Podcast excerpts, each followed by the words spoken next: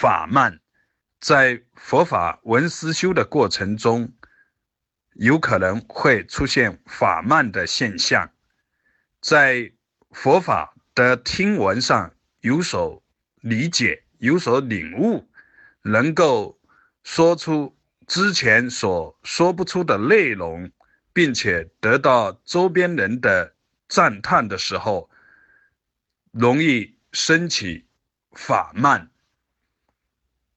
在这种情况下，法慢是一种有所领悟的特征。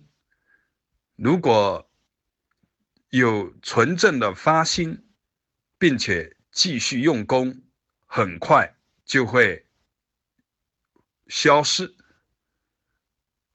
在修行的过程中，功夫有所。受用有殊胜镜像现前，有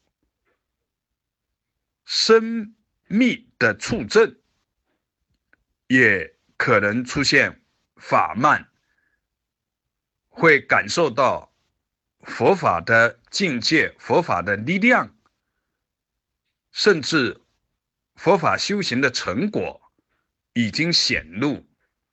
这个时候，会有一种神圣感或者超越感，而这个景象是万法归一的一的景象出现，或者是超凡出圣一种圣神圣的感觉的出现，在这个时候，法慢相对而言比较不容易觉察，但是。如果发心清净、资粮具足，那么功夫上不会停留，而会继续往前走，法慢也会应缘而消。而有的法慢是刻意而为之。在观修特定的法门的时候，要观想自身化为佛、佛法、佛法功德的形象呈现。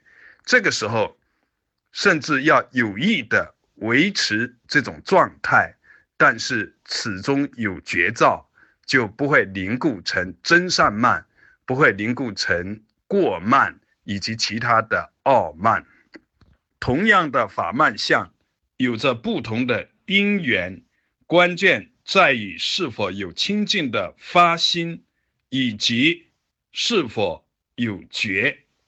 如是见。